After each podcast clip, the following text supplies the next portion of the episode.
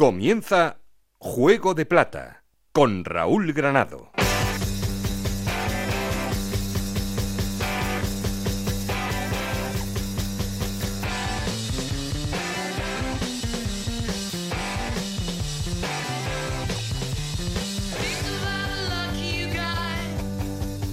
¿Qué tal? Muy buenas, esto es Juego de Plata, el podcast de Onda Cero en el que os contamos todo lo que pasa en Segunda División.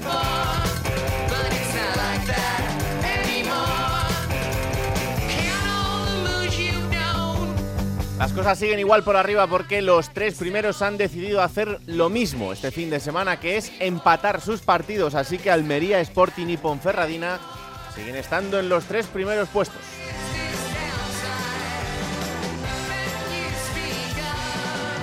Solo el Tenerife ha ganado este fin de semana en los seis primeros y eso le vale al conjunto chicharrero para estar en la cuarta posición. Sigue este buen arranque de temporada en Tenerife y eso es noticia, claro que sí, allí sigue instalada la sonrisa. También, aunque en menor medida, en Eibar y en la Unión Deportiva Las Palmas, los dos equipos que también han empatado, pero a los que también les sirve para estar en el playoff.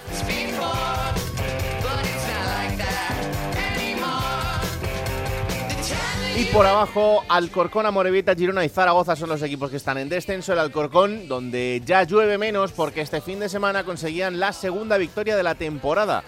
Solo habían ganado uno de ocho. Oye, igual ahora empieza la racha.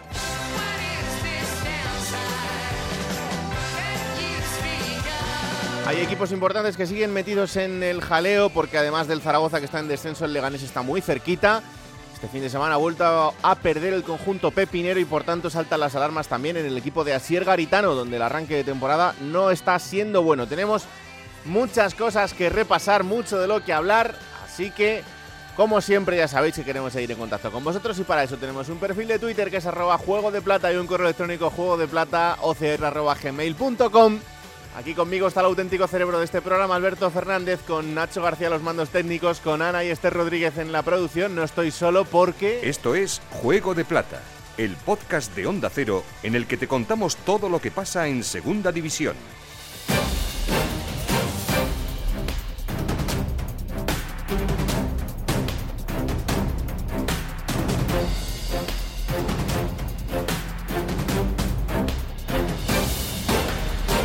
Arrancamos titulares en Ponferrada. La Ponferradina empataba este fin de semana, aunque ese punto le sirve para seguir metido en la pelea. Roberto Ugarte.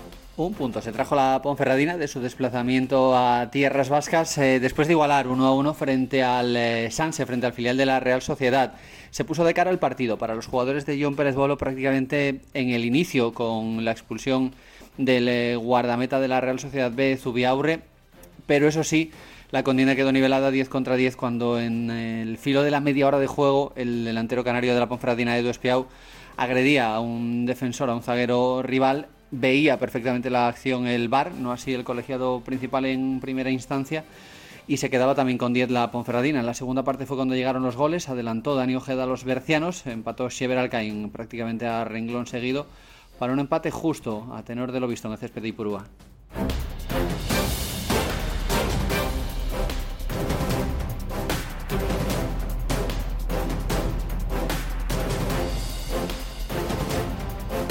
Eibar conseguía el empate loco del fin de semana, un empate que les sirve también para seguir en esos puestos de acceso al playoff de ascenso. Íñigo Taberna. El entrenador del Eibar, Gaisca Garitano, no acabó nada contento del partido de la última jornada ante el Mirandés. Su equipo acabó empatando un partido que tenía en la mano. Dominaba el encuentro por un gol a tres y dispuso de varias ocasiones claras de gol para ampliar esa ventaja en el marcador. No las materializó y en el octavo final del encuentro llegó la reacción del equipo de Andúba. El técnico armero sabe que su equipo debe mejorar su rendimiento defensivo para no dejarse puntos en partidos como el del sábado, donde fue mejor que su rival. Vamos a ver si el Eibar es capaz de mejorar su rendimiento defensivo en el importante compromiso que le enfrentará el viernes a la Almería en Ipurúa. Partido para el que Garitano no podrá contar con dos de sus jugadores más importantes, Xavi Echeita y Fran Sol, que van a causar baja por lesión.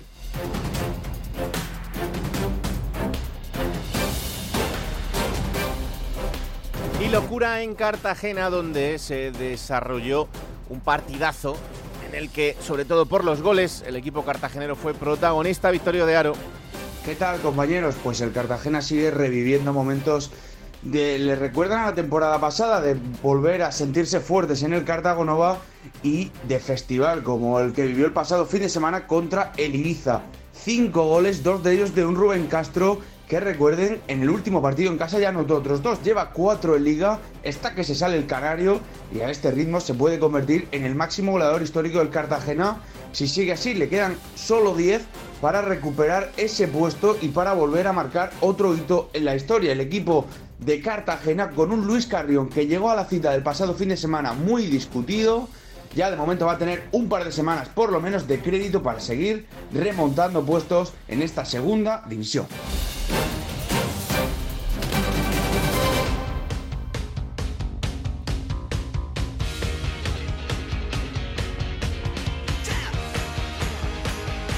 Como siempre arrancamos poniendo en orden resultados y clasificación. Hola Esther Rodríguez, ¿qué tal? Muy buenas. Hola, ¿qué tal? Vamos con los resultados de esa jornada 9. Valladolid 1, Málaga 1, Lugo 1, Girona 0, Mirandés 3, Eibar 3, Almería 1, Unión Deportiva Las Palmas 1, Oviedo 1, Sporting de Gijón 1, Real Sociedad B 1, Ponferradina 1, Cartagena 5, Ibiza 1, Alcorcón 1, Burgos 0, Tenerife 2, Amorebieta 1, Fuenlabrada 2, Leganés 1 y Zaragoza 0, Huesca 0. Y con estos resultados, ¿cómo queda la clasificación? Pues es líder el Almería con 19 puntos, le sigue el Sporting con 18, la Ponferradina con 17, los mismos puntos tiene el Tenerife, el Eibar es quinto con 15 puntos y sexto Las Palmas con 14. El Fuenlabrada suma 13 puntos, es séptimo, octavo el Oviedo con 12, los mismos que Valladolid, Cartagena y Málaga. El Cuesca en la decimosegunda posición tiene 11 puntos, también tiene 11 puntos el Mirandés como el Lugo o el Ibiza. La Real Sociedad en el puesto 16 suma 10 puntos, tiene 9 el Burgos, el Leganés y los mismos el Zaragoza que ya entra en puestos de descenso como el Girona con 8 puntos, el Amorebieta con 7 y cierra la clasificación el Alcorcón con 6 puntos. Gracias Esther. Adiós.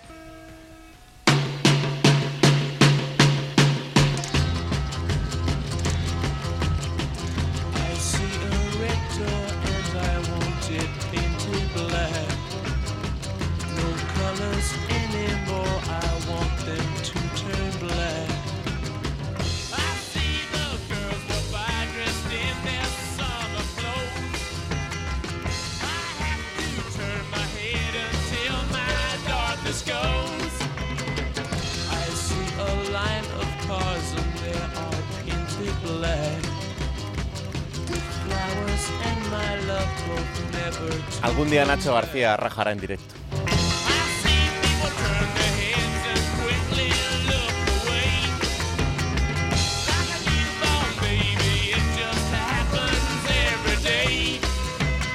Algún día incluso nos contará el día que fue telonero de los Rolling Stones. Esto es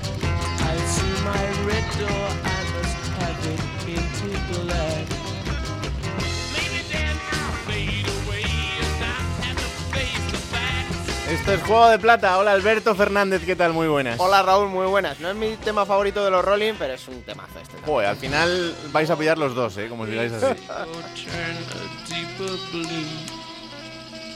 I could not foresee this thing happening to you.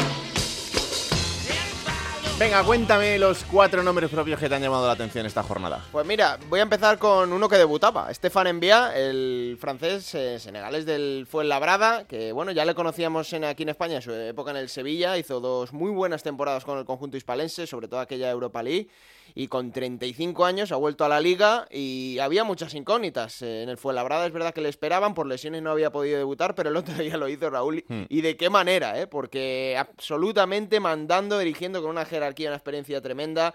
Eh, participó directamente en el gol, que incluso lo celebró como suyo, aunque fue en propia puerta del central del Leganés, pero dejó muy buenas sensaciones y desde luego el Fuenlabrada creció y va a crecer mucho esta temporada si Stefan Envía deja ese nivel. Así que es uno de los nombres que, escogí. Otro, el de Sever Alcain. Lo decía ahora en el inicio eh, eh, Roberto Ugarte con el partido de la Ponferradina. hizo el tanto del empate, hizo un golazo. Eh, la semana pasada ya en Alcorcón dejó muy buenos detalles y es verdad que Carricaburu está copando todos los focos en este inicio de temporada de la Real Sociedad B, pero Sever Alcain es otro de esos talentos que tiene ahí eh, Xavi Alonso en, el filial de la Real. Otro nombre, Alex Corredera, eh, el catalán empezó muy bien con el Tenerife la temporada, poco a poco se fue diluyendo, porque es verdad que no es fácil entrar en un once tan competitivo como el que tiene Ramis en, Tenerife, pero ya parece que se va sentando en la categoría y va cogiendo ese ritmo de segunda división y Alex Correderas de luego es un jugador muy importante para el Tenerife y el otro día con una asistencia hizo muy buen partido también el, el catalán. Y el último nombre, Joaquín Muñoz, el futbolista de la Sociedad Deportiva Huesca, el malagueño, que ha estado cedido estas temporadas por ahí, precisamente en el Málaga, el Mirandés, y con el descenso el Huesca, que es en propiedad suyo, pues eh, ya lo tiene y lo está utilizando, ¿no? No había sido titular al principio de la temporada, pero el otro día Raúl ya dejó detalles y contra el Zaragoza, a pesar de no conseguir más que un punto, fue el mejor de la Sociedad Deportiva Huesca, dejó detalles muy buenos. Y yo creo que Joaquín Muñoz va a hacer disfrutar mucho a la gente del equipo ostense porque tiene mucho talento el malagueño. Bueno, pues ahí están esos cuatro nombres propios que ha elegido Alberto y como siempre lo primero que hacemos es llamar al líder. El líder ha pinchado este fin de semana porque ha sumado un punto pero ha frenado esa racha de tres victorias consecutivas. ¿Qué le pasa a la Almería? Hola Juan Antonio Manzano, muy buenas.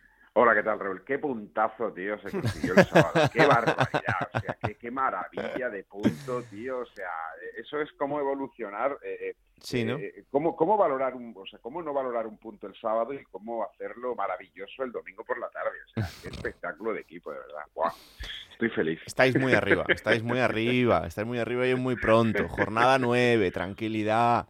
No, no, no, que va, que va, casi está, sí, sí. Eh, soy prudente, soy prudente, pero, pero es verdad que esta semana justamente... No, no, no, pero porque... Eh, porque porque es, es ese tipo de puntos ¿no? que, que, en caso de que la Almería no lo hubiera conseguido, es decir, que en lugar de, haber sido un 1-1 final, pues que hubiera sido un 1-2 y que el equipo blanco hubiera eh, echado de menos incluso ese puntito, pues hoy estaríamos diciendo, digo hoy porque al final la evolución fue de, que el equipo lo, o la gente se va del Estadio Mediterráneo el, sábado pues con la sensación agri, bueno, agridulce no, bastante agria, ¿no? De mm. ver cómo al final viera que empate el partido en el tramo final del encuentro, de saborear la victoria al final quedarte con solo un empate y luego con el susto en el cuerpo de ver lo que podía pasar en el Carlos Tartiere, ¿no? Claro, cuando el, el, el Sporting al final empata en, partido y la cosa el sábado se queda exactamente igual, pues ya como respiras un poco y dices, uy, cuidado, cuidado que a lo mejor el puntito a lo mejor no está tan mal, ¿no? Pero claro, todavía quedaba lo que podía hacer la Real Sociedad y el, y el, y el, lo diré, y el, eh, iba a decir la Morevieta, la Ponferradina, no, pero la Ponferradina, la Ponferradina, el domingo, ¿no? Y claro, cuando ves que hacen exactamente lo mismo que tú, pues ya entonces es cuando piensas, oye, mira, estos puntos son esos de los que dices, eh, aquel puntito tan importante que conseguimos, no sé qué. Bueno, yo creo que el, eh, la gente está feliz, porque al final líder solo hay uno y, y, como podía ser un fin de semana un poquito, no dramático, pero, pero bueno, sí si tristoncete, vamos a dejarlo así, tristoncete, yo creo que al final el hecho de seguir arriba, a pesar de, dejar volar los dos primeros puntos de la temporada en el Mediterráneo, pues hombre, para estar contenta. Hmm. Hombre, está claro que ahora mismo, em, y vale para todos, ¿eh? es cierto que en algunos hay, hay más urgencias que en otros, pero cuando no puedas ganar, al menos empata. Y es cierto que el Almería lo tuvo muy cerca. Pero bueno, eh, rescatar un punto con esta Unión Deportiva Las Palmas, que también venía de una muy buena actuación, pues eh, oye, ni tan mal. Yo creo que, hay que ver al final la, botella medio llena casi siempre. Lo que pasa es que este fin de semana hay que ir a Ipurúa y ahí sí que es verdad que es, un enfrentamiento de los importantes. Sí, sí, bueno, es ahora hay un tramo de partidos que para el equipo rojiblanco, eh, cuidado, tiene su dificultad. ¿eh? Eh, eh, esta jornada intersemanal, bueno, en realidad desde el partido de, de Ipurúa hasta el choque intersemanal contra la Real Sociedad B, pues hay, mm, digamos, una semana convencional, a pesar de que en el calendario, pues podías pensar lo contrario, porque juegan viernes y juegan jueves, o sea que hay una semana ahí bastante normal, ¿no? más o menos. Eh, pero sí luego del encuentro ante la Real Sociedad, ante el filial de la Real Sociedad y el choque de Mirandés sí que hay tres días. Y luego después eh, eh, el calendario se no es que se apriete en cuanto a fechas para el partido posterior, pero sí que está por ahí por medio el choque frente al Sporting, ¿no? Y, eso es lo que eh, hace que, lo que viene por delante ahora para el equipo rojiblanco pues eh, sea un poquito más intenso. Pero, pero bueno, eh, fíjate que la resaca del partido, más allá que el resultado, antes hablábamos de, lo importante que fue el, punto, a pesar de que inicialmente no se podía valorar, sí que hubo dos cosas malas del partido, que fueron las dos lesiones de dos jugadores muy importantes del equipo, como Ramasani y Robertone, mm. y que eso sí que va a tener ¿no? un, nivel importante de, de, afectación al, al, choque de, de, Ipurúa, porque son dos de los futbolistas que ahora mismo estuvieran y son ¿no? indiscutibles en el equipo rojo y blanco, tanto por la verticalidad y la profundidad que le da Ramasani como por el centro del campo que, maneja Robertone con, con, Samu Costa o con el propio César de la Hoz. Eh, y los dos tienen para un mes, ¿eh? porque al final los dos han lesionado eh, uno en el isquiotibial izquierdo, otro en el isquiotibial derecho, eh, pero las lesiones son prácticamente similares y, los dos se van a perder cuatro semanas, como ha explicado el técnico, y teniendo el, club. Y como además coincide con las jornadas intersemanales, pues, eh, insisto, se, se, comprime un poco y va a hacer que, que Rubí tenga que darle un poquito una vueltecita a esa, a esa, a esa disponibilidad de jugadores, a con quién va a poder contar y con quién no para, para el próximo partido frente a, a Leibar en. Bueno, pues estaremos pendientes de lo que pase este fin de semana. Desde luego que son dos bajas importantes las que tiene el Almería, pero también es cierto que tiene una plantilla como para poder suplirlo y que se intente notar lo menos posible. Pero en cualquier caso, Eibar-Almería será uno de los grandes partidos del fin de semana. Gracias, Manzano. Un abrazo. Venga, un abrazo. Chao, chao. chao. Vamos con las resacas, porque ha habido dos derbis en esta jornada, empezando por el derby asturiano, ya sabéis un partido que tenía mucha expectación por ver qué pasaba con el Sporting, si era capaz de ganar y auparse otra vez al liderato de la clasificación, y por el Oviedo por saber si era capaz de romper esa racha de empates. Bueno, pues no. Han empatado, así que para el Sporting sigue igual la cosa y para el Oviedo pues son ya cuatro los empates que lleva de manera consecutiva. Hola Chisco García, muy buenas. Hola Raúl muy buenas. Hola Juan Gancedo, muy buenas. Muy buenas, ¿qué tal? Eh, la verdad es que los, dos tenéis unos teléfonos fantásticos, pero se escuchan regular esta mañana. Vamos a ver si, somos capaces. Eh, sensaciones después del empate, Chisco. Bueno, pues eh, yo creo que fue un derby mejor en lo futbolístico que, los que estaban, estábamos acostumbrados a ver en, en los últimos años hubo fases en las que estuvo, en la que el fútbol incluso apareció en, el derby. Yo creo que el Oviedo estuvo mejor en el primer tiempo, que consiguió someter al Sporting durante una buena parte de ese, de ese periodo, consiguió adelantarse y parecía tenerlo todo controlado. Pero bueno, yo creo que le faltó un pelín de oxígeno en, los minutos finales y ahí pues acabó pagando esa jugada en la que aparece Fran Villalba, que conectó con Jurjevic, el empate, y yo creo que al final es un resultado justo. Juan. Pues yo creo que el Sporting empezó bastante mejor el derby que el Oviedo, los primeros 15-20 minutos. Luego hay una jugada, un rifirrafe entre Rosas y Borja Sánchez, que supone una tangana y que yo creo que saca un poco al Sporting del partido, lo que pasa ahí, porque además inmediatamente después se lesiona a Guille Rosas. Es verdad que el Oviedo ahí sube la presión y el Sporting le cuesta mucho salir, no está cómodo hasta el descanso, encaja el gol.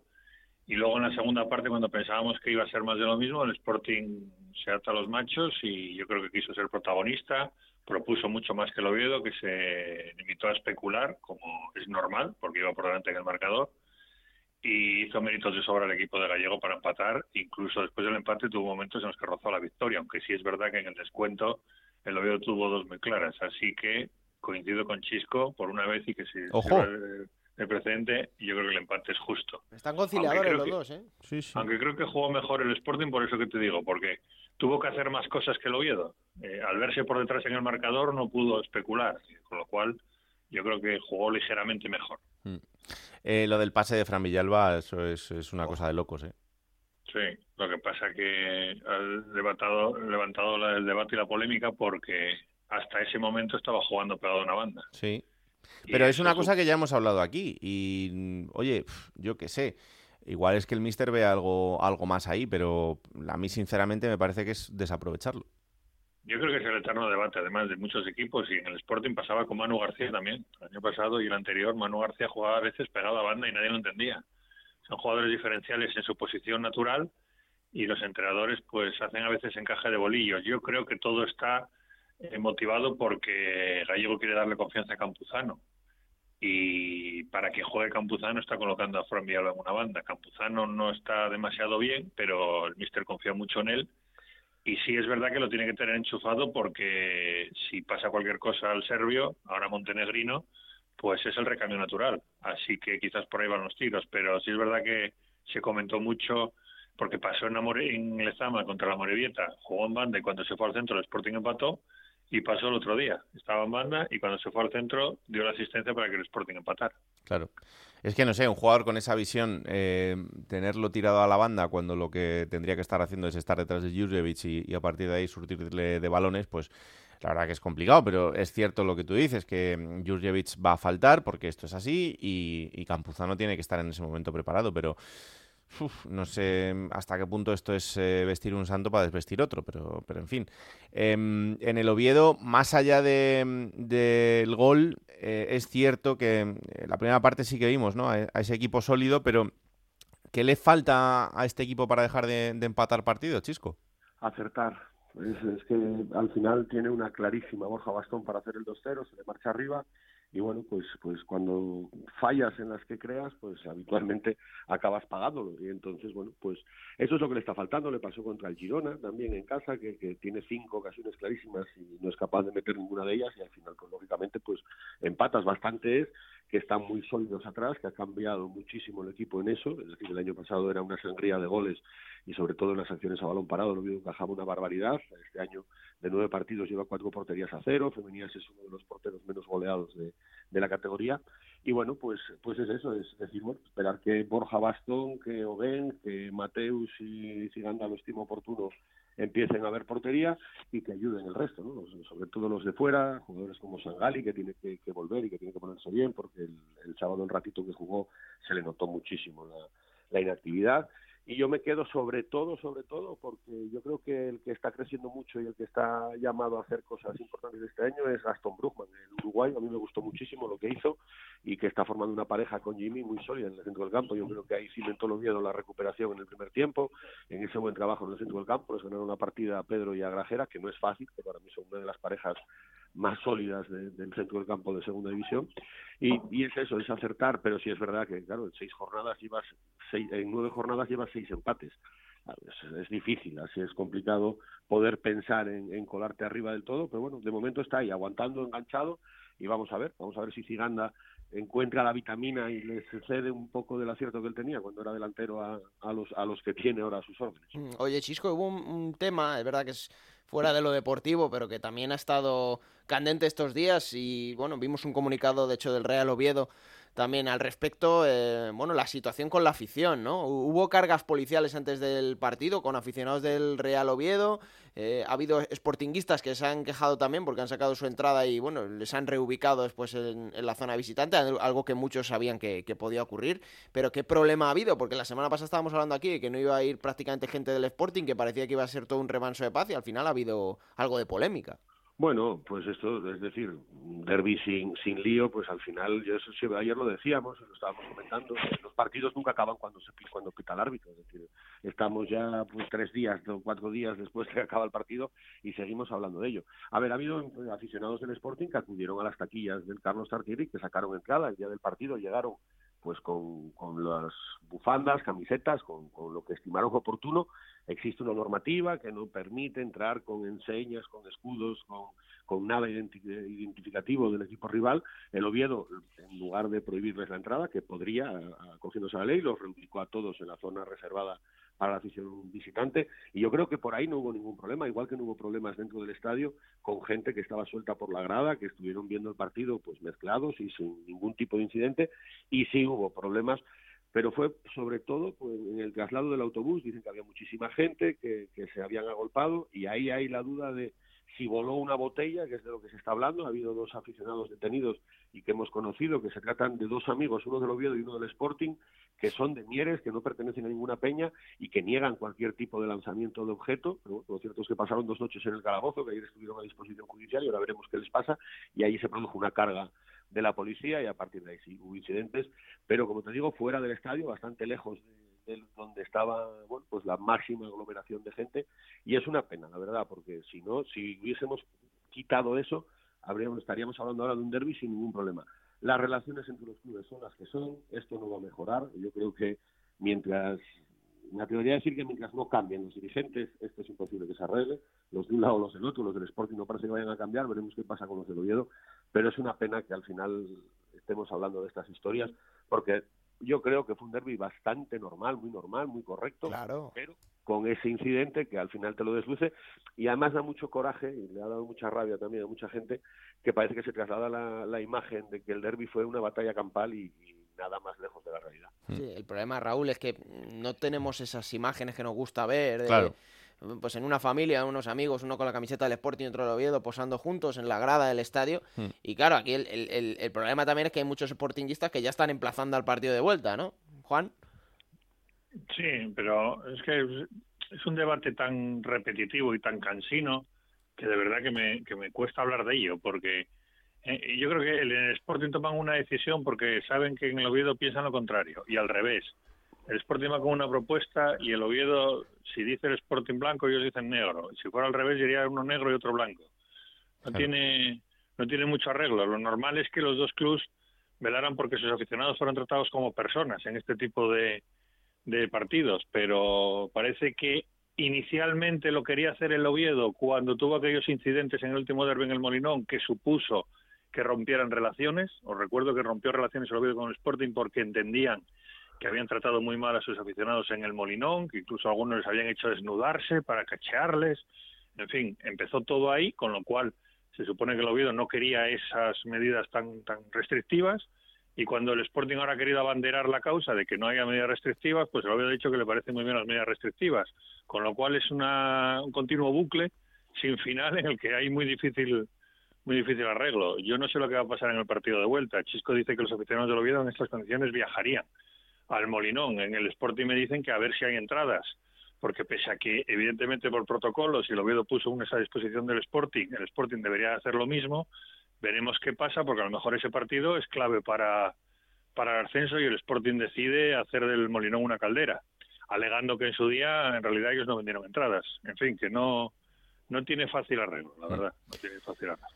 Bueno, pues eh, mientras tanto seguiremos pendientes de lo que hagan los dos equipos. En la próxima jornada el Sporting tiene que recibir al Alcorcón y el Oviedo tiene que visitar a la Real Sociedad B. Así que veremos qué pasa este fin de semana. Hala, hasta el partido de vuelta, ¿eh? Ah, no no llaméis más en cuatro meses. Ya veremos. Ah. Ya veremos. Escúchame, Raúl, esa es la mejor noticia, que no haya el Estado no sé cuánto. Eso es maravilloso. Deberían, es más, yo abogo porque se suspendan los derbis. No, esa jornada que queden en blanco. Que Sobre todo ahora que no los ganáis. Ahora que no los ganáis. Madre mía, pues escúchame, si de nueve gané cinco, empaté tres y perdí uno y pido no jugarlos, imagínate lo que podéis estar pensando vosotros. Escucha, Gancedo, eh, es que no lo has pensado bien, pero tu participación en este programa depende de los goles de Jurjevic. ¿Qué tal te parece? Ya, ya lo sé, ya lo veo. Ya. Fíjate que dije en Radio Estadio que no había tocado la pelota, que valía más que si hubiera ido con Montenegro y fue decirle meter el gol. Claro, si es que te está bien, te está bien la cosa. Si el karma siempre vuelve. Ya. Bueno, y yo muy agradecido al gol, ¿eh? Ya, ya, ya. ya.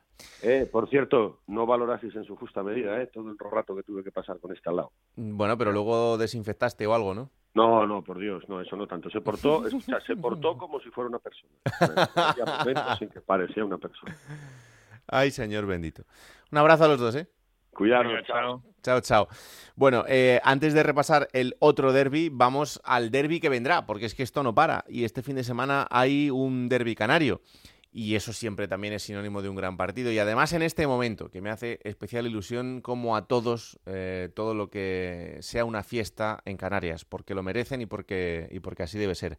Este fin de semana hay un partidazo entre la Unión Deportiva Las Palmas y el Tenerife. Hola, Jendy Hernández, ¿qué tal? Muy buenas. ¿Qué tal, Raúl? Muy buenas, desde Canarias. Bueno, el sexto contra el cuarto. Esto hacía mucho tiempo que no cogía así a los dos equipos, ¿eh?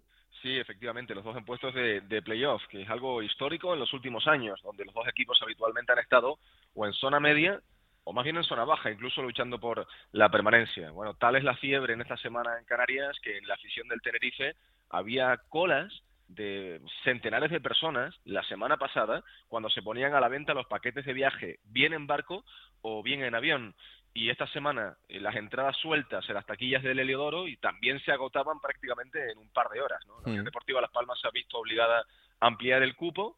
Eh, este jueves a la venta otras eh, 100 entradas, pero bueno, si habitualmente son 2.000 eh, antes de la época de, de la pandemia y del COVID, quizá no llegue a 2.000 en esta ocasión, pero sí entre 1.500 y 2.000 aficionados en el Estadio de Gran Canaria están garantizados, porque en cada una de las ocasiones que se han puesto las entradas a la venta, insisto, tanto la semana pasada como en la presente, se agotan prácticamente en horas e incluso ha habido gente que casi que ha acampado, que ha esperado desde la noche anterior para hacerse con sus eh, seis entradas, que es el número máximo que se pueden comprar. Eh, va a ser un partido muy bonito y muy emotivo, eso seguro, ¿no? Sí, seguro, seguro porque con el capítulo de La Palma, eh, fíjate cómo la semana anterior incluso es amistoso entre Unión Deportiva Las Palmas y Granadilla Tenerife de fútbol femenino, con la recaudación de 61.000 euros, con el público en las gradas, con la clase política también apoyando desde el palco, el presidente de Canarias, el presidente del Parlamento de, de Canarias, del gobierno de Canarias, Ángel Víctor Torres, etcétera. Y va a ser un partido espero que en ese sentido eh, la parte sentimental, la parte emotiva, la parte solidaria con el volcán de Cumbre Vieja en La Palma y con la reparación, la reconstrucción de la isla, que por cierto se están apuntando no solo colectivos canarios, empresas canarias y la sociedad canaria, sino en todo el país, ¿no? Ha visto como el Lugo, el equipo de segunda, ha destinado la taquilla íntegra al completo a La Palma, desde Teruel también incluso me, hacía gracia porque hmm. se organizaba un partido de fútbol aficionado, ¿no? De fútbol así de estos más amateur, eh, más amateur, para también destinar fondos a, a la Isla Bonita, mm, una pancarta de Fuerza a La Palma, por ejemplo, en el campo de la cultural leonesa, ¿no? Bueno, yo creo que hay una ola de solidaridad muy interesante y, y, en fin, y que esto evite cualquier tipo de altercado, ¿no? El partido ha sido definido de alto riesgo, habitualmente es así en el, en el canario, ¿no? Pero, bueno, que no se repitan esas escenas que vimos, por ejemplo, en el derby de 2018, haciendo memoria, ¿no? donde hubo lanzamiento de objetos entre las dos aficiones, aunque el sector del Tenerife está bastante concentrado y no suele ser un sector problemático, sí hubo lanzamiento de, de objetos en aquel derby en el que marcaba primero el chino Araujo en la primera parte y empataba Suso muy al final con un penalti injusto, un penalti del ex capitán de Las Palmas David García, le pitaba en mano antes de, de, bueno de las revisiones de los goles por el VAR y empataba Suso muy al final, ¿no? Y aquel partido, me acuerdo que sí hubo incidentes muy desagradables entre una y otra aficiones, no solo intercambio de palabras, no solo algún insulto, que eso, bueno, puede poner hasta, si uno lo mira de forma eh, constructiva, pues un poco de salsa al partido, sino lanzamiento de, de algún objeto y punzante y algunos problemas, y bueno, es lo que queremos evitar, ¿no? Que tal y como está la hora la sociedad canaria tan sensibilizada, ¿no? Eh, mirando tanto, enfocando tanto a La Palma, donde el, volcán no deja de, de, emanar lava, pues bueno, que eso sirva para aplacar un poquito los ánimos también y que haya un poco más de hermandad en las aficiones. ¿no? Hombre, sí, es un buen partido. Si podemos pues ver un buen partido, pues mira, mejor que mejor. Evidentemente. Quiero saludar a, un querido compañero con el que hasta hace muy poquito pude compartir el espacio y el calor de Tokio en los Juegos Olímpicos y que también está siempre muy pendiente del fútbol canario. Es el compañero de Radio Nacional Norberto González. Hola Norberto, ¿qué tal? Muy buenas. Querido amigo, un saludo, muy buenos días, encantado de escucharte. Igualmente. Eh, oye, que tenemos un partidazo este fin de semana. Esto tiene que ser el, la celebración del fútbol canario. Sí, siempre lo decimos y parece que es un poco más poético que, la realidad, pero fíjate que, que, yo no recuerdo hace, hace tanto ya que lleguen los dos a un clásico del fútbol canario eh, en este nivel de posición en la tabla clasificatoria con un rendimiento eh, ofensivo por parte de ambos equipos maravilloso. Yo creo que es un partido de esos de los que eh, esperemos que después no decepcione, porque tú sabes cómo es eso cuando las expectativas son tan altas. Yo, yo, espero que no y creo que no, porque la verdad que, que viendo al Club Deportivo Tenerife, que mm, he visto a lo largo de las últimas temporadas que había mantenido un buen bloque, creo que ha encontrado el gol, y veo en el Deportivo Las Palmas que a la que ya con Jonathan Viera perfectamente readaptado tras la lesión, tras su particular eh, pretemporada, eh, llevando las manijas del equipo con jugadores como Moleiro que encantan a la, afición, eh, triangulando muy bien, con un GC eh, que algunos creíamos que no íbamos a, volver a ver y está rindiendo en alto nivel. Yo creo que va a ser un partido maravilloso y, afortunadamente después de 20 meses pues sufriendo mucho, pues con un graderío bastante poblado y espero que se superen los, los 22 23 mil aficionados en el, en el Estadio Gran Canaria.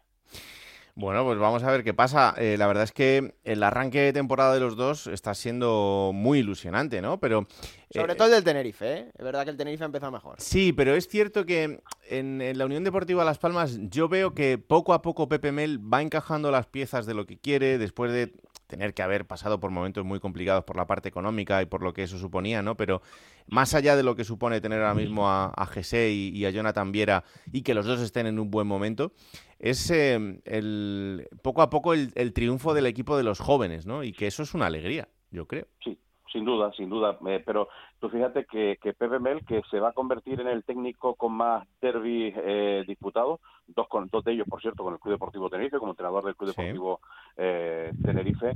Eh, es verdad que si tú analizas estas casi tres años que va a estar con la Unión Deportiva Las Palmas, ha sido probablemente de los entrenadores que más futbolistas de la cantera ha sacado, que no le tiembla el pulso a la hora de mirar hacia abajo y dar oportunidad a, futbolistas y es que en ese sentido la Unión Deportiva la verdad que ha trabajado muy bien y ha pescado muy bien en el mercado canario, especialmente en el en el tinerfeño, por no por el más reciente por supuesto el de, el de Pedri, hmm. que es estratosférico, pero yo creo que es futbolista de, de, un, de un gran nivel eh, y efectivamente mirando hacia hacia abajo. Eh, algo que también debutaba el otro día eh, en el lateral derecho David por, por, el Club Deportivo Tenerife también me llamó poderosísimamente la atención, me encantó el, el futbolista Hombre, a mí me gustaría que, en ambos equipos hubiera un mayor número de, canarios. Es verdad que en la Unión Deportiva Las Palmas creo que llegó a afrontar uno de los últimos derbis hasta con siete jugadores de la tierra, de la cantera. Eh, cuesta muchísimo más en el Club Deportivo Tenerife, especialmente después de la marcha de, de Suso. Y yo creo que eso habla muchísimo de él. Y fíjate, una Unión Deportiva Las Palmas que, entre otras cosas, pues en, esta corto, en este corto espacio de tiempo ya se ha enfrentado a dos líderes. Primero a la Ponferradina, a la que ganó, y, y este último fin de semana a una Almería con el que empató y eso dice también mucho del oficio del equipo amarillo. Eh, Yendi, ¿por qué no apuestas? Tenerife eh, diferente en política de cantera, un poco siguiendo el hilo de lo que comentaba Norberto. En los últimos derbis, efectivamente, Suso, que además era objeto, vamos a decir, que se me entienda bien, de, de odio en la afición de, la Unión Deportiva Las Palmas. En los últimos años ha sido el futbolista, bueno, eh, con ese corazón tan especial que tiene Blanqui Azul, pues que ha generado más distorsión. Además, incluso ha marcado goles y goles importantes en los derbis y siempre ha sido un factor muy diferencial, ¿no? El futbolista que la temporada pasada, bueno, en, verano, eh, ya decía adiós al fútbol profesional después de retirarse del Tenerife, después de nueve temporadas en el club canario, el, el tinerfeño Suso, sin duda mito, ¿no? En la segunda división también, el extremo derecho. Y, y Tenerife que en el factor de la canariedad claramente sale perdiendo, porque si en otros derbis, el propio Suso, el portero Dani Hernández, hmm. el defensa central Alberto Jiménez, que está prácticamente apartado a día de hoy, el de Fuerteventura, pero canterano canario que creció en el Club Deportivo Tenerife, ocho temporadas ya consecutivas estuvo a punto de salir en este pasado mercado de verano. En el, en el mercado lo intentó sacar el Tenerife y bueno, ahora lo tiene prácticamente apartado, no entre las convocatorias, no va a jugar. Nombraba Norberto ahora a David que saltaba en el último partido en casa en esa victoria trabajadísima del Tenerife ante la Morevieta, pero de forma circunstancial por la expulsión del lateral derecho francés, que está siendo una de las sorpresas de la temporada, Jeremy Melot, y también porque Shaq Moore estaba con Estados Unidos, el otro carrilero diestro que tiene el Tenerife, fue titular la temporada pasada, Shaq Moore, uno de los jugadores más regulares del equipo de Ramis, este año ha empezado de suplente, pero regresa este viernes a Tenerife de su convocatoria con la selección y va a jugar, y va a jugar él. ¿no? Tenerife que esta temporada eh, está apostando muy poco por la gente de la casa, hay un delantero Etienne que empezó jugando los últimos minutos eh, de ciertos partidos en las primeras jornadas, pero que paulatinamente ha ido desapareciendo y la política de cantera es plenamente diferente entre los dos equipos, ¿no? Así como Las Palmas tiene un gran vivero, incluso varios jugadores tinerfeños, se nombraba ahora al propio Pedri, también Moleiro, eh, Kirian forma parte también de, Las Palmas y, y es tinerfeño, y así hay más jugadores, ¿no? El Tenerife siempre tiene un, techo de cristal, ¿no? Siempre ha apostado por hacer eh, plantillas más largas con fichajes que no sean canarios y, Las Palmas siempre pues ha tenido eso hasta hasta 15 jugadores aproximadamente en su plantilla profesional y además contando con ellos, ¿no? En el Tenerife está ese techo de cristal y no hay tanta creencia, no solo en Ramis como entrenador, ¿eh? sino como política de club desde desde hace años, ¿no? Y bueno, después con respecto comentaba ahora Alberto que efectivamente llega mejor el Tenerife, yo creo que así es porque el Tenerife ha empezado muy bien la competición, con mucha confianza, sobre todo fuera de casa, que ha ganado en campos importantes, ¿eh? ganó 0-2 en Pusela contra el Valladolid, con muchísima suficiencia, un partido que resolvió media hora. Ganó remontando en Huesca, partido que se le complicó con la lesión de, de Enrique Gallego, con el tanto del Huesca en un error de Michel Herrero en un pase atrás, el Tenerife acabó resolviendo con los goles de, de Corredera y Sam Shashua. Por cierto, los dos, Corredera, el ex del Badajoz y, sí. el británico, que están siendo también los jugadores que le están dando, digamos, el, eh, la luz al equipo, la creatividad, el juego entre líneas, eh, la elaboración, y son dos jugadores que van a ser clave en el derby, tanto Corredera como, como Shashua. También ganaba en la, en la mm, última jugada del partido, el Tenerife la primera jornada en Fuenlabrada, precisamente un golazo que marcaba desde el borde del área el propio Corredera. Quiero decir que fuera de casa está siendo un partido que tiene las ideas muy claras, como comentaba también Norberto, Ramis que ha trabajado muy bien la solidez del equipo, el equipo de, que encaja poco, un bloque, que eso ya viene de la temporada anterior y este año sí es cierto que está encontrando un poquito más el gol el, equipo tinerfeño que lleva desde la primera jornada anclado ahí a puestos de, de playoff. ¿no? Pues a ver, eh, una porra, Yendi, ¿quién gana el derby? Mira, en las últimas temporadas hemos visto sobre todo mucho empate en el estadio de, Gran Canaria y lamentablemente en muchas ocasiones hemos visto buenos tramos de partido, pero nunca buenos partidos al completo, ¿no? Voy a apostar con un derby con un poquito más de, goles, pero voy a mantener el empate. 2 a 2 creo que sería un buen partido y a ver si vemos, insisto, más fútbol que en otras ocasiones anteriores. Norberto.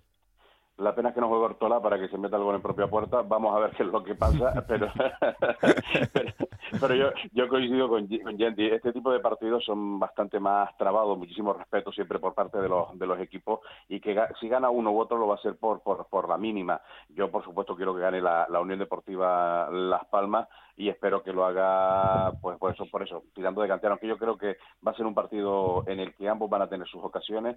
Y yo pues también me he puesto por un por un empate eh, un empate a, a, uno a dos eh, y ya te digo a lo mejor algún detallito hace que alguno se el partido pero no no veo superioridad absoluta de uno sobre el otro.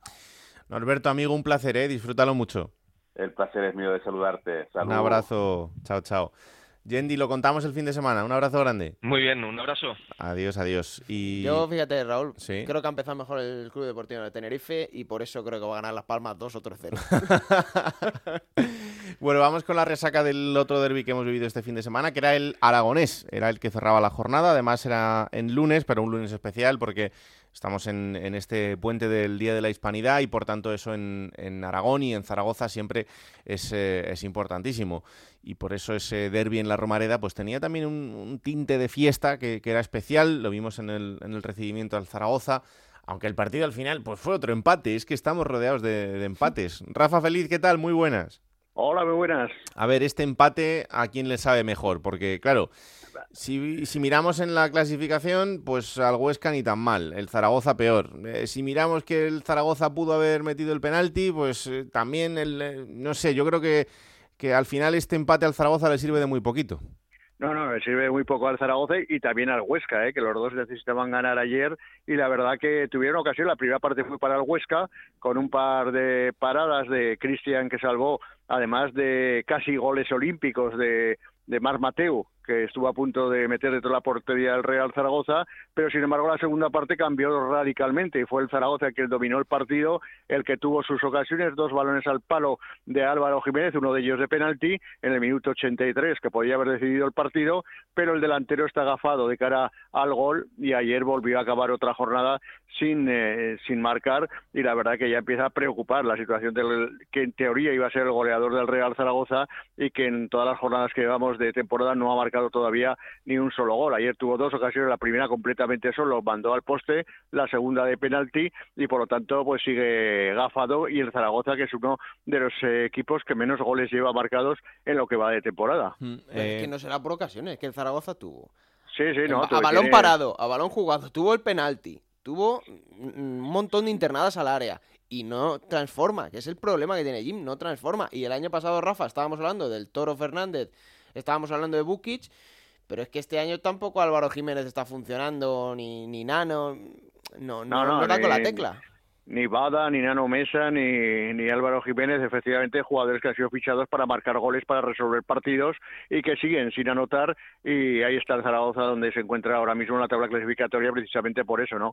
Porque que sí, que tiene muchas ocasiones pero que no marca nunca y el fútbol lo que cuenta son los goles y marcar un gol más que el rival y eso es lo que no está haciendo el Zaragoza hasta, hasta el momento. ¿Cómo queda Ambriz en el Huesca? Eh, pues bien, porque claro, una derrota sí que le hubiera dejado muy tocado, muy, muy tocado. O sea, si hubiera sido ya de goleada no te digo nada, ya estaría, vamos, prácticamente preparando sus maletas.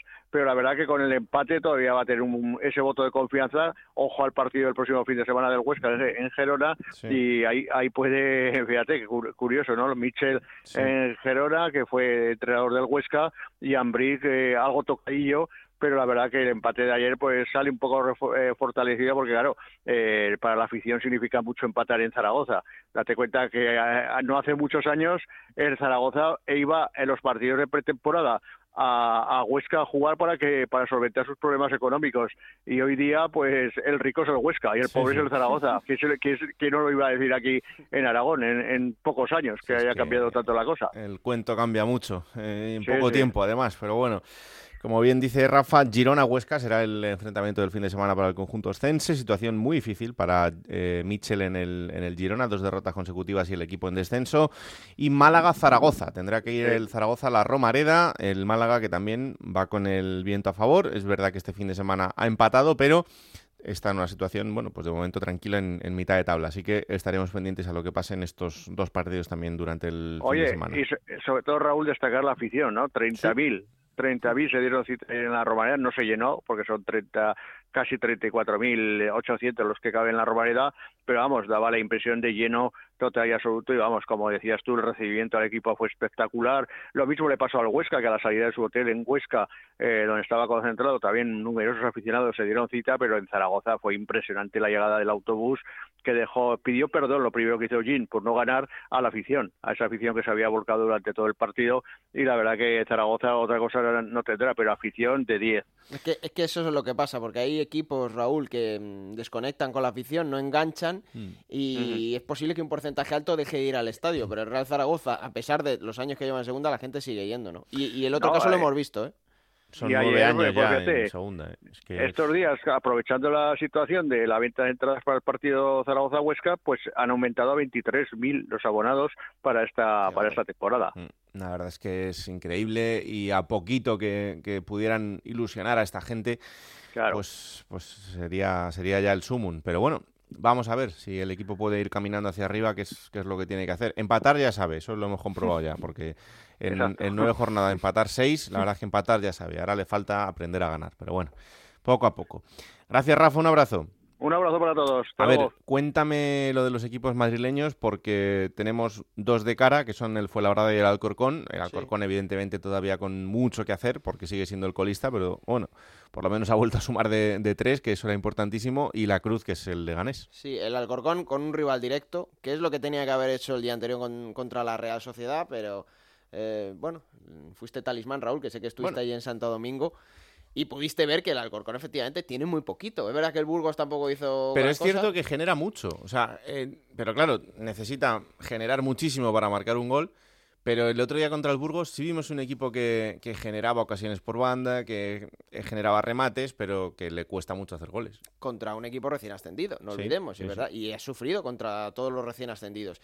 Pero ganó, ganó su segundo partido, el primero en casa, que es buena noticia. Y bueno, sobre las victorias se construyen los equipos, ¿no? Y si empiezan los chicos a creer un poco en Jorge Romero, que me consta que es un técnico muy dotado, ¿eh? porque ha estado en la cantera del Real Madrid, ya entrenó al Córdoba en el fútbol profesional, pues le empezarán a ir las cosas bien. Al sí que le están yendo bien, segunda victoria consecutiva en casa y bueno, pues el equipo recuerda al del año pasado, sobre todo en la primera vuelta, ¿no? lo decía Oltra, eh, nosotros si no estamos al 100% somos un equipo mediocre, pero si estamos dándolo todo como sabemos, pues que sabemos que somos capaces de ganar a, cualquiera, al menos aquí en casa, ¿no? Hmm. Y el Leganés, pues mm, otra vez vuelve los fantasmas de hace un mes. Llevaba tres partidos muy buenos, con dos victorias, puntuando, pero el otro día se vio un equipo no sé si incapaz o inoperante, pero daba la sensación, Raúl, de que hay jugadores que, pues no sé si no creen en el sistema, pero tenían que haber dado un paso adelante y no lo dieron, ¿no? Y Garitano está muy cuestionado. Garitano es lo que es el Leganés, tiene la figura que tiene, es trascendental para toda la afición, pero ahora mismo, pues muchas veces ocurre que si la plantilla no cree en el entrenador, pero el entrenador sientes que es el idóneo, no puedes cambiar a toda la plantilla. Entonces, bueno, yo creo que Garitano, ahora que viene esta semana, la próxima de tres partidos, ahí va a ser crucial. Y siento, esto no es información, pero siento que si al menos no gana dos, Garitano puede, puede estar en la calle. Pues ojo, porque desde luego que sería un mazazo increíble. Es cierto que el, equipo está confeccionado para otra cosa y que de momento no se está viendo. Son nueve jornadas, el tiempo pasa y en este tipo de equipos al final hay urgencias. las hay en todos, pero en, algunos se pueden paliar un poco más. En un equipo como este, pues eh, ahora mismo no. Lo que pasa que Garitano lo ha dicho muchas veces, y no solo ahora, sino también en el tramo final en, Primera División. A lo mejor es que lo que hay que pensar es que el objetivo no puede ser el que todos pensamos. Claro, a ver, él, él se encargó de cambiar lo que es el Leganés tal y como se le conocía, ¿no? Con ambición, con miras altas, pero ahora mismo no puede ser así. Entonces él, él creó este monstruo, vamos a llamarlo así, y ahora está pidiendo a mucha gente que, que tengan otra mentalidad. Y eso es muy difícil, eso no se cambia de un día para otro, ¿no? Y luego, aunque, sirva, aunque no sirva de excusa, pero es verdad que faltaban tres hombres muy importantes, como Gaku Shibasaki, que estaba con Japón, Omeru, que estaba con Nigeria, y Joel Bárcenas, que estaba con Panamá. Pues mira, sobre esto de los jugadores que se van eh, porque la segunda división no para. Hablaba en Radio Estadio de Noche el seleccionador español sub-21 Luis de la Fuente, porque evidentemente él tiene que llamar a esos jugadores españoles que también juegan en, segunda división. Pero es curioso ¿no? que un seleccionador opine esto sobre que la segunda división no pare. Es que el fútbol ha cambiado. La segunda división no es lo que era hace 6, 8, 10 años o 5, me da igual. Quiere decir que ahora hay muchos futbolistas internacionales en segunda división. Entiendo que debería ser un trato similar a la primera división, precisamente para no perjudicar a esos clubes que tienen que jugar partidos pues sin jugadores muy buenos, jóvenes pero muy buenos y algunos de ellos muy importantes en su club. Hablaba Luis de la Fuente con Aitor Gómez y es que es lo que decimos todos. Ahora solo falta que los clubes eh, se lo hagan saber a la liga y a partir de ahí, pues que utilicen las asambleas donde pueden hablar y donde tienen voz para convencerles de que la liga en segunda división tiene que parar, pero eso lo tienen que hacer ellos, porque no vale quejarse cuando llegan las ventanas internacionales, pero luego que lleguen las asambleas y que ahí no se debata y no digan nada. Es que yo creo, Raúl, que ahí es la diferencia. Los que se quejan son los entrenadores. Es que no hay ni un solo dirigente que haya escuchado yo quejarse en una ventana de estas. Bueno, a lo mejor no se quejan públicamente, pero luego hay que escucharlos, ¿eh? Porque, pues, claro... Públicamente, desde luego, no sale. Ese es el problema. Eh, entonces, pues lo que hay que hacer es eso, utilizar los medios que tenéis para hablar con vuestro jefe, en este caso con Tebas, y convencerle de que hay que parar la liga en segunda. Pero bueno... Vamos a la entrevista de la semana. Eh, para este capítulo hemos elegido un protagonista que es el Lugo, el Club Deportivo Lugo, que además ha ganado este fin de semana su partido y no era un partido cualquiera, era un partido frente al Girona y uno de sus jugadores es Diego Alende. Hola Diego, ¿qué tal? Muy buenas. Hola, ¿qué tal? Buenas. ¿Cómo estás? Bien, la verdad que muy bien. Después de la victoria este fin de semana, pues la semana se lleva, se lleva mucho mejor. Oh, las semanas así empiezan fantásticas, ¿eh? Sí, la verdad que ganar con lo complicado que es en esta categoría y ante un rival como el Girona, que es un, la verdad que es un equipazo en casa, pues la verdad que, es un, motivo para empezar muy contentos la semana. Pues que eh, al Girona no le están saliendo las cosas bien, pero cuando ves el once titular es de los que asustan, ¿eh? Sí, sabíamos que era un equipo que, que va a estar ahí arriba, aunque ahora pues esté en la situación que está, tiene, tiene unas individualidades muy buenas y sabemos que esa no es su posición real al final eh, hay que confiar en, Manu Barreiro. Este es de los que de los que no fallan nunca y aunque hubiera que esperar hasta el final del partido, pero tres puntos que, son muy importantes. Todos lo son, pero es que eh, ahora mismo volver a ganar eh, para vosotros también era era importante. Sí, la verdad que, lo que dices tú, no Manu no necesita dos para, para meter un gol, con una de suficiente. El otro día, pues bueno, tenía molestias en el pie y no pudo no pudo salir de inicio. Al final, pues mira eh, hizo el esfuerzo de, salir al campo teniendo el pie así eh, y en su partido 100 pues mete, mete el gol que nos da la victoria. ¿no? La verdad que, me alegro mucho por él porque se lo merece. Hmm. Eh, veníais del empate en, en Butar, que yo os pude ver allí, pude ver el, partido y contarlo en, la radio hay veces, y yo creo que le pasa a muchos equipos, pero que el, el, Lugo propone más de lo, que, de lo que luego se ve en el resultado final, pero es un equipo que está haciendo muchas cosas muy bien.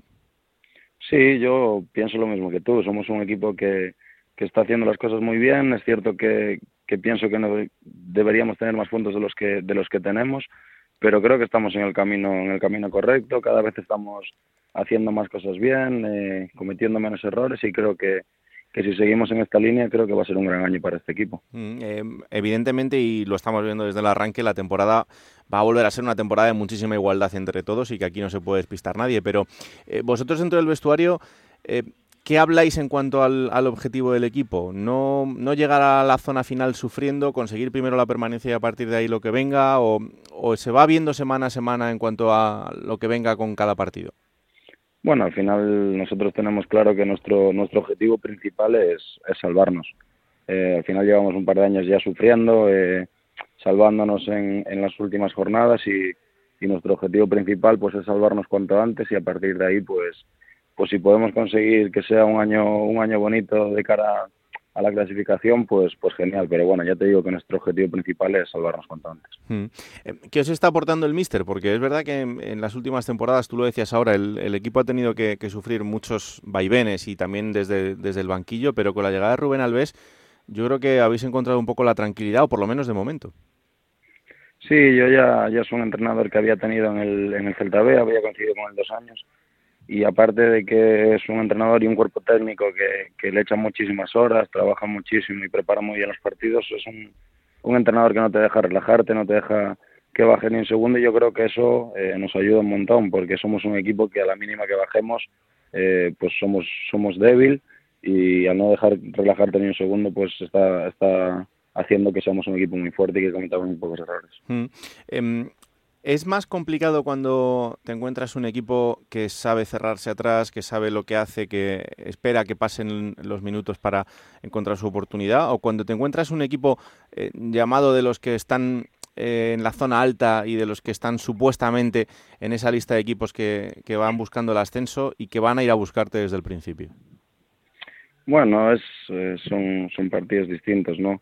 Eh, al final eh, los equipos que están hechos para estar ahí arriba tienen, como te decía antes, individualidades muy buenas que al final, aunque no tengan un muy buen partido, pues siempre te pueden resolver el partido en una, en una acción y nosotros somos un equipo que sabemos a lo que tenemos que jugar, sabemos que, que si no si no damos todos los 11 más los cambios, más la gente de banquillo, más la gente que no está convocada, que también nos ha ayudado un montón, pues sabemos que si no estamos todos a una, pues vamos a sufrir. Entonces, bueno, son son eh, distintos, eh, sabemos lo que tenemos que hacer y eso nos, nos ayuda mucho. Y tú desde tu posición de central, eh, ¿cuál es el, el, delantero, no digo nombre, sino en cuanto a características, el delantero que, que no te gusta tener enfrente? Bueno, pues el que el que te hace, te pone las cosas incómodas, ¿no? Por ejemplo, este fin de este fin de pasado Stuani es un, un, jugador que es muy incómodo porque siempre intenta estar eh, pues a tu espalda, metido en fuera de juego y, y a la mínima que te despistas pues te, te, te gana ese metro y, y, tú no te has dado ni cuenta. Entonces, bueno, eh, esos, ese tipo de jugadores la verdad que son, son muy incómodos, aparte con la calidad que él tiene. Y, y ya te digo, ese jugador que, que no te deja relajarte ni un segundo porque sabes que a la mínima te va, te va a meter un gol. Eh, tú tienes 24 años, eres muy joven y, evidentemente todavía te queda, te queda mucho por delante, pero en el día a día, eh, ¿qué haces para, para mejorar? ¿Te fijas en, en, los delanteros? ¿Te fijas en los defensas? Eh, ¿Te fijas en las cosas que, tú quieres hacer? ¿Cómo es un poco tu, tu trabajo en este sentido? Bueno, al final eh, me fijo me fijo en ambas cosas, ¿no? Eh, aprendo mucho de la gente que tengo a mi alrededor también. También veo muchos muchos partidos de segunda durante el fin de semana, porque creo que, que, eso me puede hacer mejorar. Y al final, pues yo creo que la clave de mejorar está en el día a día, en trabajar entrenando. Eh, como te dije antes, el, este entrenador, gracias a Dios, eh, no te deja relajarte y a la mínima que bajes, pues te aprieta. Y yo creo que, que la clave está en el día a día, en, en intentar mejorar en cada entrenamiento. Hmm. Oye, y más allá de, de tener eh, casa cerca, eh, ¿qué has encontrado en, en el Lugo para encontrarte tan a gusto? Pues sinceramente eh, un equipo que es, es como una familia. Lo dije el año pasado ya eh, cuando acabó la temporada. Eh, es un gusto ir a entrenar y, tener este vestuario porque al final eh, considero a todos amigos. Eh, para mí creo que eso es lo más importante en un equipo de fútbol. Después creo que eso ayuda un montón a que las cosas en el campo salgan bien. Y, y ya te digo, eh, es un gusto ir a entrenar cada día con este equipo y, yo creo que eso después se demuestra en el, campo. Hmm. Es que, eh, fíjate, el otro día hablando con un jugador de primera división, yo le preguntaba, digo, oye, a veces el jugador prefiere tener un compañero que sea un poquito peor en cuanto a calidad, pero que sea mejor persona y haga mejor vestuario, y me decía, sin duda. Eh, encontrar un vestuario que sea, que sea una familia es prácticamente la mitad del éxito, ¿no? Sí, yo creo que, como te decía antes, es muy, muy importante, porque al final si tú estás a gusto en el día a día, creo que las cosas en el campo eh, te van a salir mucho mejor. Y yo creo que es algo que, que es complicado de encontrar. Eh, no, no siempre tienes la suerte de, de, tener un vestuario que en el que estés tan a gusto y que la gente te cuide también y, y te lo pases también en el día a día y yo creo que eso para nosotros fue la clave del éxito del año pasado y, y la, la, está haciendo este año. Hmm. ¿Te sorprende que a estas alturas eh, veas por debajo vuestra equipos como el Leganés, el Zaragoza, el Girona? Hombre, claro que me sorprende. Al final sabemos que son equipos que, que no van a estar ahí, que, que por plantilla eh, pues tienen capacidad para estar mucho más arriba, pero bueno, eh, como te decía antes, esto es una categoría muy igualada, aún, aún estamos empezando la temporada y, y, queda mucho y seguramente pues esos equipos que estamos viendo ahora ahí pues no, no acaben ahí el, la temporada. Hmm. Lo próximo para vosotros es el Burgos. Este es eh, partido de los que son marcados en rojo, ¿no? Sí, está claro, está claro. Eh, por eso te decía la, importancia de la victoria también de contra el Girona, porque al final, bueno, eh, vienes con dinámica ya de, de victoria, es un partido que sabemos que es importante porque creemos que es pues contra un rival de que va a estar ahí con, con nosotros en principio, eh, un buen equipo, solo tiene dos puntos menos que nosotros y sabemos que va a estar complicado ahí. Hmm. La última, Diego, al Valladolid, eh, ¿te sorprende también este, este arranque de temporada?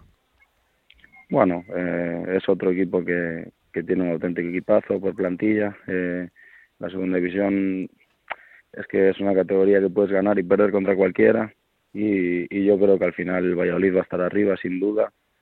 Confío en, en, su plantilla, en su, en su equipo, en su entrenador y creo que, que no, va, no va a tener muchos problemas para estar ahí arriba. ¿Estás pendiente de ellos habitualmente? Sí, claro, claro. Al final también tengo tengo amigos allí, eh, tengo contrato allí con el club también, mm. pero pero me gusta ver sus partidos porque al final tengo amigos allí en la plantilla y, me gusta pues verlos y después mandarle un mensaje y, y bueno, pues saber que, que todo les va bien. Pues digo Alén, de defensa del Lugo, que haya muchísima suerte el próximo fin de semana, sobre todo que acompañe la salud durante toda la temporada, que eso es lo más importante, y que volvamos a hablar dentro de no mucho eh, para hablar de la permanencia ya conseguida y a partir de ahí que podáis seguir soñando, ¿vale? Ojalá, ojalá sea así. Muchas gracias y bueno, que, también os acompañe a vosotros la salud, que eso, como dices tú, es lo más importante. Un abrazo, Diego. Un abrazo grande. Plata o plomo. Soy el fuego que arde tu piel. Soy el agua que mata tus. ¿Por dónde quieres empezar? Vamos a empezar por la plata. Eh, Venga. Porque me gustó mucho mm, las declaraciones que hizo Lolo Escobar, el entrenador del Mirandés, después de ese 3-3 contra Leibar. Uh Recordamos el Mirandés que se puso 1-3 en contra y acabó levantando el partido. Y en rueda de prensa tuvo una frase, creo que valiente. Es verdad que con un 3-3 pues podías permitirte decirla. Pero Lolo Escobar eh, dijo que hay muchos entrenadores que suelen ir al 0-0, un resultado conservador, a ganar por la mínima. De hecho, dijo, en segunda tenemos muchos así. ¿eh? Pero que hay otros como él que prefieren siempre ir a intentar marcar un gol más que el rival, ¿no? Y que aunque eso pues perjudique a las defensas y que a los equipos no les va a gustar, al espectador le, le agrada y al público neutral le gusta, ¿no? Y me, me, pareció muy buena esa frase de Lolo Escobar. Creo que si además si lo lleva a la práctica, pues será buena noticia para la categoría. Así que le voy a dar la plata al entrenador del Mirandés. ¿Y el plomo? El plomo, bueno, tema que ya hemos tratado antes. Eh, no me gusta que, se desnaturalicen los derbis, ¿no, Raúl? Y es verdad que son medidas de seguridad, lo hemos visto en este asturiano del Real Oviedo Sporting, pero creo que es menos eh, lo que se frena con todo esto de violencia, de altercados, que la gente que sale perjudicada, ¿no? Eh, siempre ponemos la mira en los grupos más radicales o en los grupos jóvenes que puedan eh, formar algún tipo de polémica, pero cuántas familias, cuántos grupos de amigos hay que se quedan sin poder disfrutar de lo que es el fútbol, ¿no? Que es, al final es un espectáculo y que debería ser sano y deporte, que es lo que es, ¿no? Y me da rabia, me da rabia que sigamos con esto. Es, es complicado de digerir por frenar a unos pocos que salgan perjudicados tantos.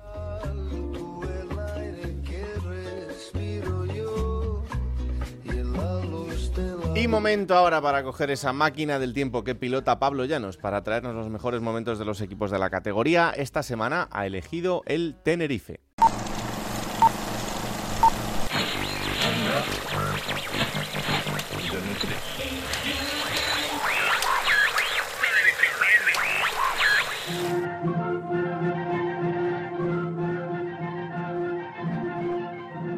7 de junio del año 1992 en España. La actualidad pasa por la guerra contra el terrorismo de ETA, los preparativos de los Juegos Olímpicos en Barcelona y por la reunión entre José María Aznar y Julio Anguita fuera de nuestras fronteras. Dinamarca, Checoslovaquia y la guerra de los Balcanes centran todas las miradas. Además, Bruce Springsteen con su Human Touch es número uno en todas las listas musicales. Sin embargo, en una isla del archipiélago canario la actualidad mira a otra parte. En Tenerife, las miradas van al Heliodoro Rodríguez López. Allí, el Club Deportivo Tenerife recibe al Real Madrid en el último partido de liga de la temporada. El Tenerife llega salvado matemáticamente de la mano de Jorge Valdano, que ha sustituido a su compatriota Jorge Solari en el banquillo. Curiosamente, un ex de la Casa Blanca puede dejarle sin trofeo de liga, y es que el conjunto canario tiene la oportunidad de ser juez en esta liga, pese a no tener nada en juego enfrente el Madrid de Leo Benaker que llega líder de la liga y dependiendo de sí mismo para ser campeón, puesto que una victoria o un empate le podrían dar el título de liga. Valdano salía con Agustín, Tony, Antonio Mata, Toño, Verges, Paqui, Redondo, Felipe, Chano, Quique Estebarán y Pizzi. Enfrente el Madrid con Bullo, Chendo, Sanchís, Rocha, Villarroya, Hierro, Milla, Hagi, Michel, Butragueño y Alfonso García de Loza pitaba el comienzo del partido y poco iba a tardar el Madrid en demostrar que quería el partido. Vuelve el balón para Chica Hagi. Busca la línea de fondo, consigue ganarla el centro al segundo palo Fernando Hierro. ¡Gol del Real Madrid! Gol del Real Madrid, el delirio en el banquillo blanco. Fernando Hierro en el segundo palo. Agustín no atajó la pelota en el palo corto y el Madrid en estos instantes es ya, ahora más que nunca, porque tiene una ventaja de dos puntos. 20 minutos después, Hagi aumentaba la distancia. Pues ahí va Hagi ya preparada la barrera que se va adelantando poco a poco. Ahí va Hagi, disparo. ¡Gol de Hagi! Impresionante el trayazo de Chica Hagi al larguero, pegó abajo. Todavía Manolo debe estar pensando por dónde ha entrado porque no la ha visto. 0-2 el Real Madrid, minuto 29 de la primera parte. Golazo de Chica Hagi, el delirio en el Real Madrid y hasta el banquillo blanco salió dentro del terreno de juego para abrazar a sus compañeros. Pero el Tenerife no se iba a rendir. Atención ahora aquí que Estebarán que se ha ido con mucha habilidad, intenta encarar a la defensa, sale trastabillado, puede buscar el disparo, el disparo, gol del Tenerife. Jugadón de Quique Estebarán y el partido en el minuto 36 recorta las diferencias. El equipo insular. Tenerife 1, Real Madrid 2. El partido llegaba al descanso y aunque el Madrid mandaba en el marcador, el Tenerife se rebelaba contra lo que dictaba el encuentro. 20 minutos después de la reanudación. Vuelve la pelota Felipe, atención que se va Felipe en el último regate dentro de ella. Va a buscar la línea de fondo atrás. Rocha, gol del Tenerife, autogol de Rocha. Empata el Tenerife. En estos instantes el campeón es el Barcelona. La emoción de la liga en todo lo alto. 31 minutos de lidio en el Heliodoro Rodríguez López. Y el Tenerife acaba de empatar el partido. Y dos minutos después. El que sacó la pelota es Paqui. El Madrid es un campeón herido. Vamos a ver si con 10 hombres todavía puede intentar la hombrada, aunque difícil se le ha puesto el partido la cesión de Sanchi. Bullo, puede ser el tercero. Gol del Tenerife.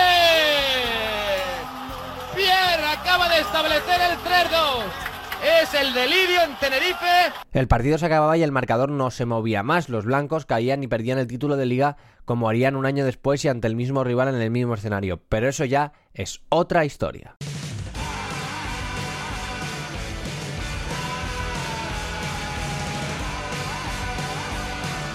Vamos allá con la próxima jornada, será la número 10. Y que va a empezar el viernes con un partidazo, ¿eh? En Ipurú a las 9 de la noche, Eibar, Unión Deportiva Almería. Para el sábado a las 4 de la tarde tenemos dos encuentros, Amorebieta Cartagena y Girona Sociedad Deportiva Huesca. A las 6 y cuarto el Derby Canario, Unión Deportiva Las Palmas, Club Deportivo Tenerife. 5 y cuarto hora canaria. A las 8 y media ese Málaga-Zaragoza. A las 9 de la noche en el Molinón, Sporting de Gijón Alcorcón. Y para el domingo a las 2 de la tarde Ibiza Mirandés, a las 4 Leganés Valladolid, a las 6 y cuarto dos encuentros Burgos Lugo y Real Sociedad Oviedo, a las 9 de la noche Raúl cerrará la jornada, no hay partido el lunes, Ponferradina fue labrada. Pues todo esto ocurrirá el fin de semana en Radio Estadio, Radio Estadio Noche y el resumen en Radio Estadio Noche también. Y aquí estaremos el martes para analizar todo lo que haya ocurrido. Esto es Juego de Plata, el podcast de Onda Cero en el que os contamos todo lo que pasa en Segunda División, disponible cada martes a partir de las 5 de la tarde en Onda Cero.es para que os lo descarguéis, lo compartáis y le digáis a todo el mundo que existe este bendito programa que hacemos con tanto cariño. Que la radio os acompañe. Chao.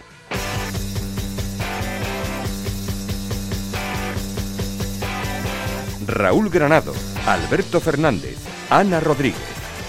Juego de Plata.